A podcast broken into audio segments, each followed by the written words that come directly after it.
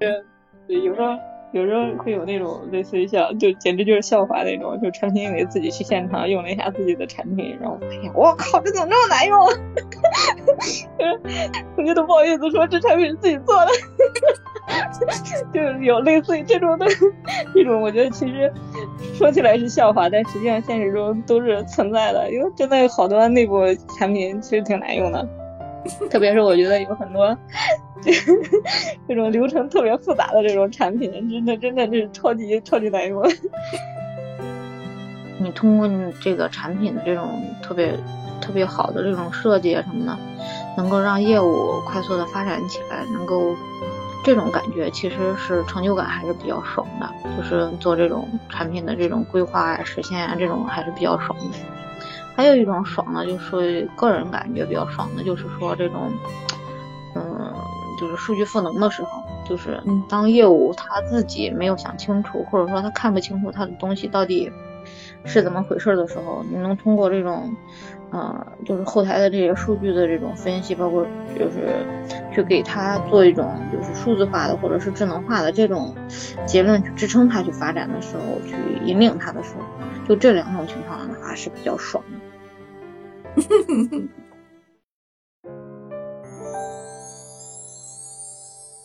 其实我就是产品经理培训之前，我特想找你聊天，你知道为什么吗？就是我觉得，嗯，你现在应该是可以有资格来说，真正的产品经理应该是什么样子了。都知道我在这方面吃过亏了，是吧？你现在应该可以有资格来说这个事儿，而且呢，我觉得我，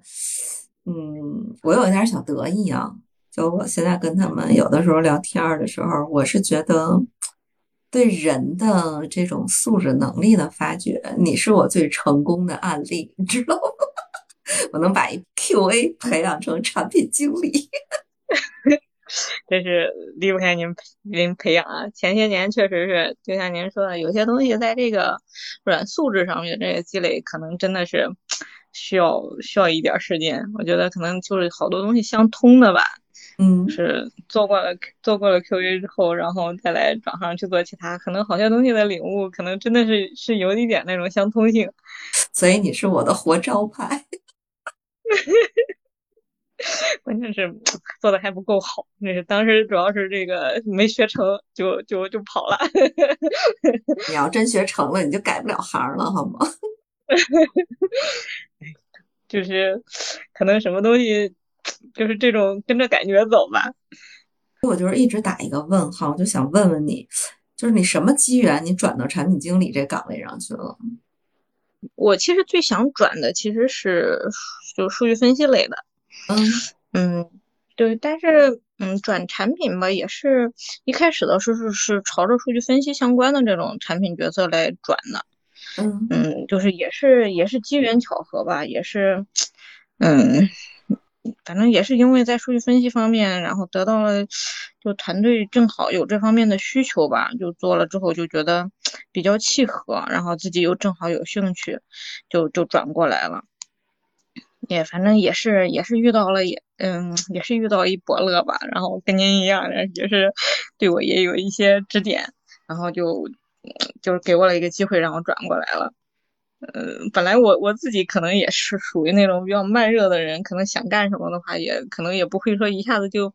很强的这种推动力推着自己就去干了。正好他也是说，哎，你就试试吧。然后我就我就转过来了，转过来了之后就就就开始的时候也是做一些跟数据相关的，然后后来的时候慢慢的就把就路子就扩起来，就就可能就业务产品啊什么的也都会做。嗯。就是你现在开发的产品是面向内部的，还是面向 to C 的，还是 to B 的？嗯，就是是属于内部用户的。嗯，对，就是我现在做的，因为我这块的话，它现在有很多的这个研发的这些，它都是属于内内部用户的。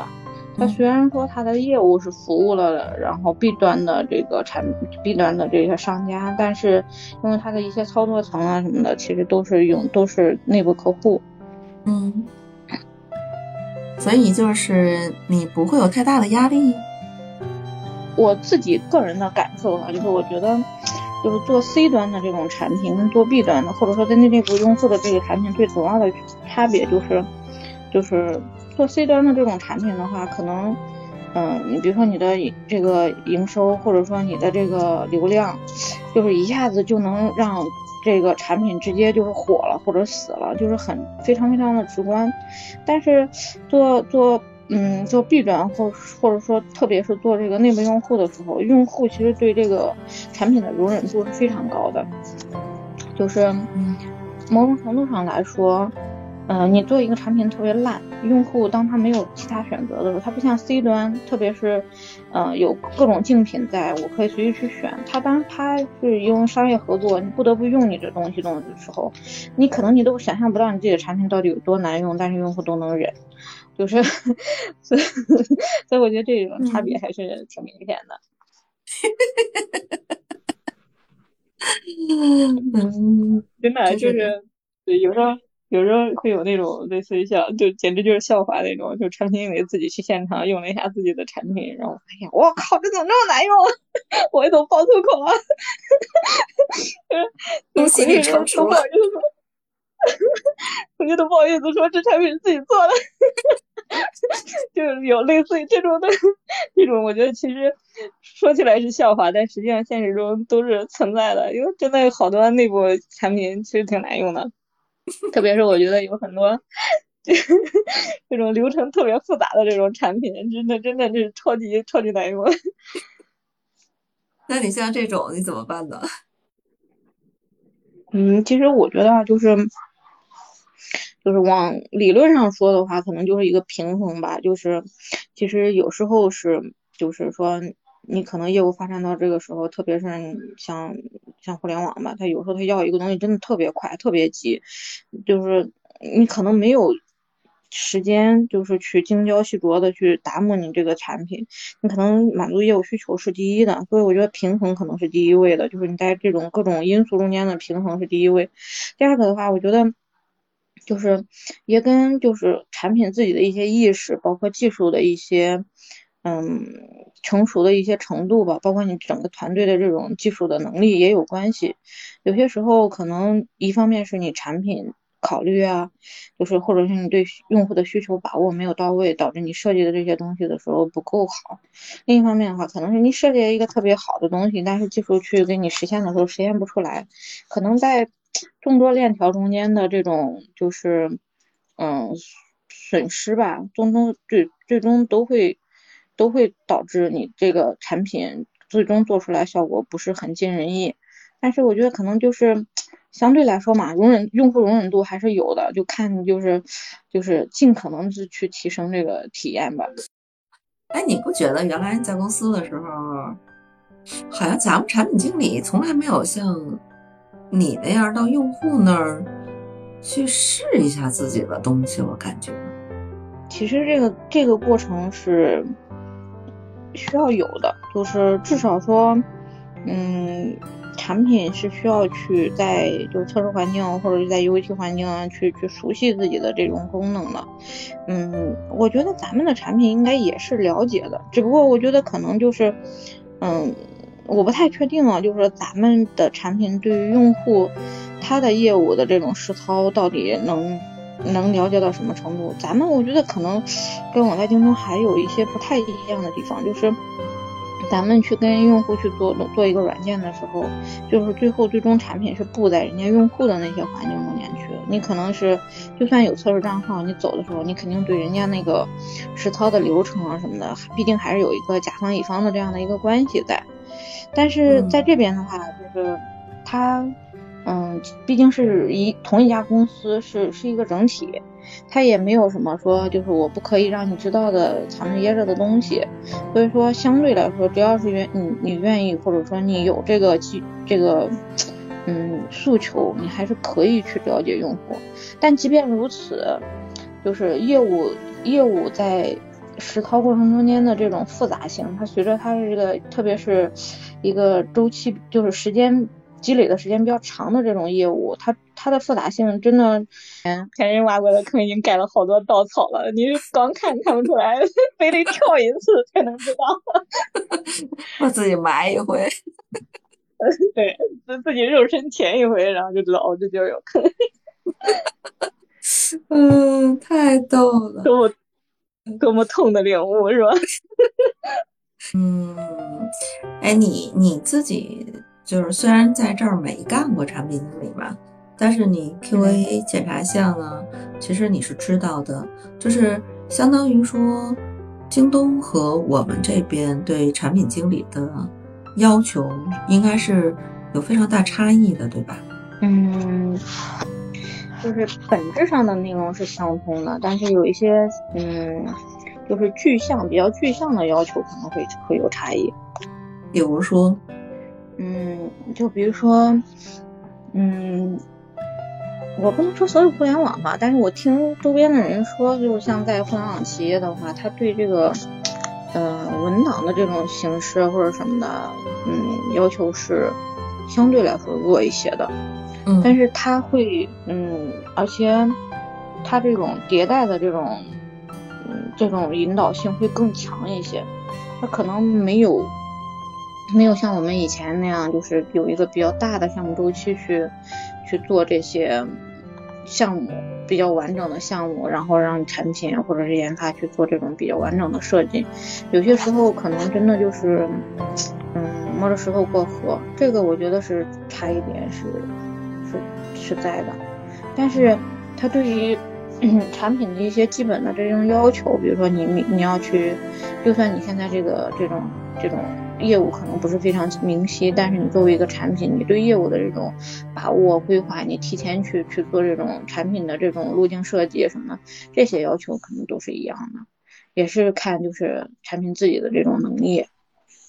嗯，那他会。对你产品最终使用用户的体验会有更高的要求吗？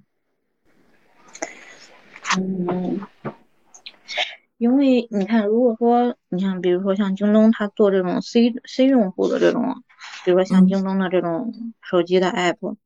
像这种的话，肯定对用户的这种要求啊什么的，不是对这种产品体验的这种这种要求会更高一些。还有一些系统，它是它是那种就是像商家就是 B B 用户，它也是要外部用户要用的，所以这种的话，它是它是对它的这个用户体验是定义是很高的，它也会去做这种定期的这种用户回访，然后来问一下用户你对使用系统的这种这种体感怎么样什么的，它都会它都会有。但是相对来说，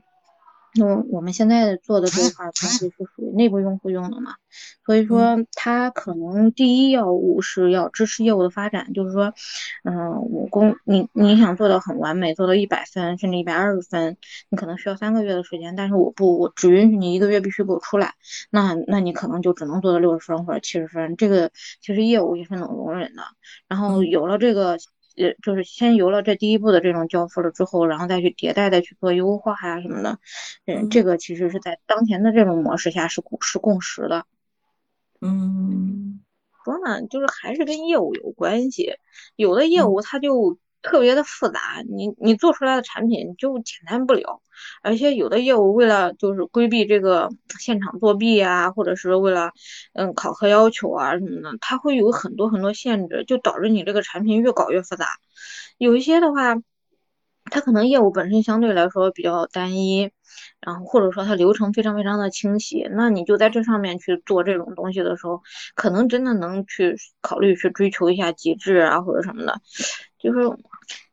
我觉得还是还是有，就是跟业务或者可能有很大的这种个体差异在。那你做产品经理做这么久了，你做的最爽的是什么时候？嗯，怎么说呢？就是，嗯，最爽的时候，就是。因为我我前前后后做的这个业务，就是业务变化比较大，嗯，其实其实像比如说像这半年里头吧，嗯，做的有些这种就是支撑业务的这种，就是你通过你这个产品的这种特别特别好的这种设计啊什么的，能够让业务快速的发展起来，能够这种感觉其实是成就感还是比较爽的，就是做这种产品的这种规划啊、实现啊这种还是比较爽的。还有一种爽呢，就是个人感觉比较爽的，就是说这种。嗯，就是数据赋能的时候，就是当业务他自己没有想清楚，或者说他看不清楚他的东西到底是怎么回事的时候，你能通过这种，呃，就是后台的这些数据的这种分析，包括就是去给他做一种就是数字化的或者是智能化的这种结论去支撑他去发展的时候，去引领他的时候，就这两种情况的话是比较爽的。就不管怎么着，你虽然说你被虐了半年是吧？你起码之前爽过，就是嗯，就是至少在成果上面来说的话是有成就感的。嗯，所以你的产品其实还是偏数据分析。嗯，这半年不是，不是这半年因为是因为这半年是来填坑的嘛，所以基本上都是还是主要来支撑业务发展的。嗯，但是其实我我我觉得，不管做什么产品，最终的终极终极一定是说你的数据分数据分析跟这个业务发展是结合的，就是最理想的状态是。你比较了解业务，你也能提，你也能跟业务沟通上。至少说，你不能说，不能说你一定能超越业务，因为业务在这个积累，不一定是说我们在在后台后面去做研发能够能够超过它的。就是，但至少能够理解业务，我觉得这是最基本的。然后就是说，业务提出来一些需求的时候，作为一个产品，它可能。嗯，不能是说业务说什么就是什么，因为有些业务业务也不太靠谱嘛，他会给你提一些或者说是挖一些坑，就是数据就是他从采研测，从采研测这边来看的话，如果要是自己有一定的嗯数据分析的能力，或者说是有这种就是自己后台有相应的数据能够支撑去做这些工作的时候，把这个就是前端业务引领和后端的这个数据支撑给它结合起来，我觉得这个是比较终极的一些。方向，或者说至少会会，我个人觉得会好一些。哎，我现在觉得你真的是一个算是比较成熟的产品经理了。这个成熟不是光是不是光指年龄吧？不是不是不是不是，是你思考这个思考的这个深度和广度。嗯。就是有两种声音呢，我我现在不知道就是哪一种声音是对的。比如说做供应链管理的，然后他们这边就坚持说产品经理应该对就是创立去负责任，就是他是要背这些 counter 的。然后但是传统那些他会有点偏研发的那种管理嘛，并不是真正意义上的产品经理。所以我不知道就是你们现在的。产品经理的定位是什么？是偏研发的产品经理吗？其实你说的这个情况，我刚刚好也遇到，就是，嗯，我我现在跟的这个产品呢，正好它也有两波业务，一波业务呢就是创收的，嗯，一波业务呢它是对内运营的，嗯，创收的这些产品的话，嗯，他们提需求的时候，确实会有很多这种。因为我们现在提需求都要求他们写收益，就是写你这个需求的这个收益。然后像那个，嗯，产品这边的话，他们可能就会就会就会写说，我这个你你要给我做这个项目或者做这个需求，这样的话我能达成我这个创收是，比如说是一个亿或者是嗯几百万的这种收入。嗯，这种的话就是就是就是他们的这个收益。但是对于运营侧来说，就是包括就你刚刚说的那种，就是做监控啊什么，这个它其实都属于内部运营的，它做再好它也没钱，所以说这对于这种的话，它的这种收益的话，可能更多的话就是成本或者就是效率，或或者的话就可能就是两边都会有的都是体验，就是这这个差异会有这种差异，其实我觉得本身是不冲突的，这种角色决定了他们俩的这种这种差异是都是存在的。嗯，所以我觉得我们现在就是在做这个事儿事儿的时候，就是首先说就是对于这两个业务的这种他们的分歧、他们的需求，我们认为从他们各自的立场上来看的话，都是正常的。就说我不能拿着一个。你做运营的人去问他要说要这个创收，我也不能说就是说，嗯，说因为就是做产品的时候，他有时候为了打市场，他这个做这个需求可能有一些不太合理，或者说他有些时候他可能成本 hold 不住，然后我就不去给他做，因为有时候是评估的，就是他可能他这种为了保市场的时候，他这种，嗯，可能就是不计成本去做的，就互联网也喜欢这么搞。就是我就是要砸场子，就先把这个钱砸了，把场子买下来。就是有钱任性。对，嗯，就是所以说这个，首先我觉得就是，嗯，正视他们的这种立场的，就是这种立场嘛。我觉得解决这个东西的话，可能我们现在是是拿他这个需求的这个收益来衡量的，就是，嗯。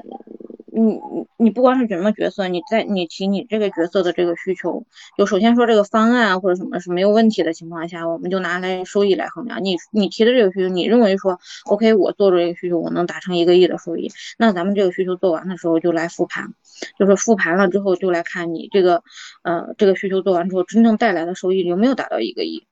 如果没达到，你你就算再牛，你就是创收的，但是你没有达成。所以我觉得就是。嗯，产品的就是或者是不管项目也好，产品也好，就是它最终的这个收益怎么去衡量，可能可能是需要去考虑的一个一个点。嗯，觉得互联网可能和这种传统的软件公司还是有一些差别。就你刚才说的，我我不计成本啊，我有钱我可以砸，但是但这边还是要靠项目挣钱的嘛。对，所以我觉得就是。嗯，还是要看，就比如说，对于我们，就是因为其实说句实在话啊，就是研发的这个东西跟业务本身来说，它是它毕竟是处于支撑地位的。有些时候可能说你没有你研发的这个功能，我这个业务确实是开展不了的。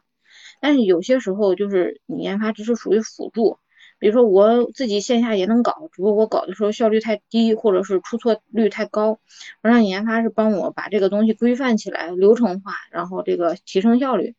就是我觉得目的不一样吧。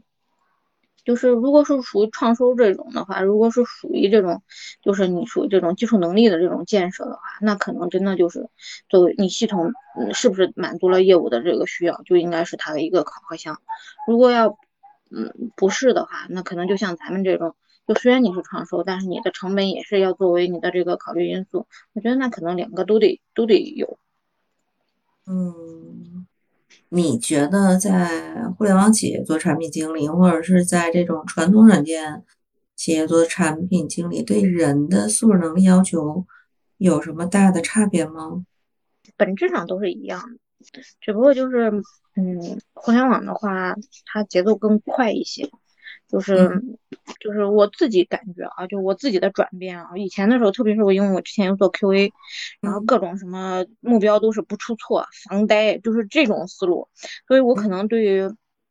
完美啊什么这方面的要求会，嗯。会想的多一些，我觉得我应该设计成一个流程，然后不应该有坑，我就以挖坑为耻，然后这种 就是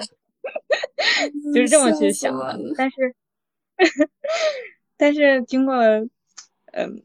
这个几年的这种就是被虐吧，然后我成熟了，我就觉得可能也能接受一些不完美了，所以就觉得有些时候可能是。得去去取舍一些，可能有些时候是快速的交付可能是第一位的，但我觉得这个跟环境有关系吧。就是如果说项目本身是有足够的这个时间允许我们去打磨一些东西的时候，可能那就大家就都是通用的。你你需要具备的这种这种这种规划能力啊、思考能力啊、这种需求表述啊、什么验证啊这些东西，可能都是都是通用的。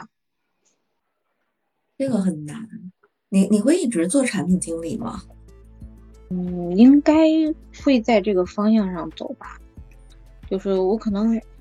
我个人比较感兴趣的两个点哈，就是一个是就是确实就比如说做业务产品的话，有这种规划能力，就是你真的能跟业务去引，就是也不一定说引领业务啊，但至少能够，呃，一就是匹配上业务的这种节奏，你能做出一个很完美的这种产品，就是你做出来的产品让大家都觉得好用，然后。这个也是我觉得我比较感兴趣的一个点，因为我我我也觉得，就是这种就是设计和逻辑也能让我觉得比较比较比较喜欢。然后还有一个的话，我觉得就是数据分析，数据分析的话也是就是有这种呃更简单更纯粹一点，它嗯没有那么多。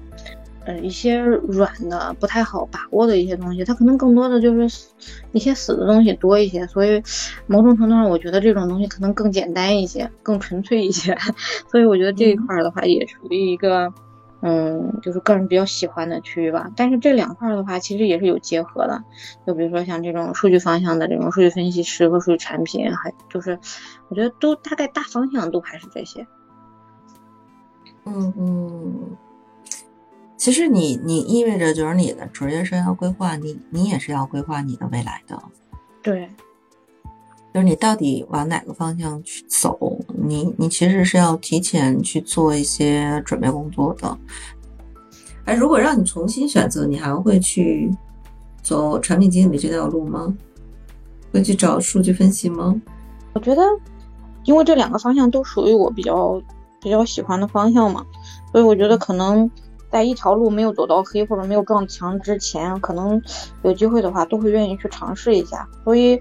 嗯，所以我觉得。也没有说因为这个选择而去觉得特别后悔，或者说是，只不过就是唯一的遗憾，就是因为自己其实始终都没有说，嗯，就是就是就像您说的，把职业规划定好，而不是说我自己一开始的时候就定好一个目标，然后就就是说我就奔着我这个目标走，绝对不走这种弯路，而是说可能自己也属于这种，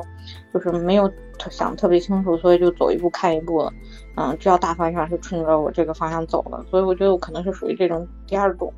大多数人其实都是过的这种生活，就是很少有人能特别清醒的去预知未来。对，我觉得这种人还是比较厉害。行，拜拜。嗯，拜拜。